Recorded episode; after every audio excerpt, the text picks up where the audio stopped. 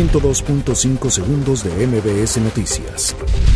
En medio de gritos en el Senado, María del Rosario Piedra Ibarra rindió protesta ante el Pleno de la Cámara Alta como nueva presidenta de la Comisión Nacional de los Derechos Humanos. El líder nacional del PAN, Marco Cortés, aseguró que al negarse a reponer el proceso de votación a la presidencia de la CNDH, se concretó un fraude.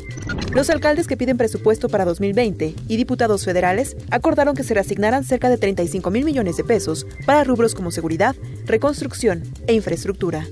En la Cámara de Diputados, las organizaciones campesinas que protestan en demanda de presupuesto para 2020 instalaron un megaplantón que deja en evidencia un gran despliegue de recursos.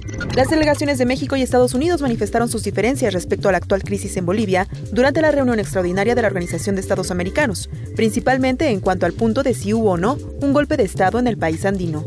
El embajador de Bolivia ante el Consejo Permanente de la Organización de Estados Americanos, OEA, José Alberto Gringo González, presentó hoy su renuncia irrevocable al cargo. Un juez de control vinculó a proceso a Edgar T., implicado en el robo millonario a la Casa de Moneda.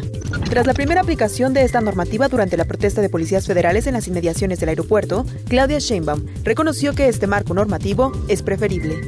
Se han registrado más de 60 movimientos telúricos en la ciudad de Mexicali, los cuales han tenido epicentro en la región del Condado Imperial y el centro en California. La red social Facebook alertó de una falla que afecta a la versión más actualizada del sistema operativo para teléfonos iPhone y que hace que la cámara se active automáticamente.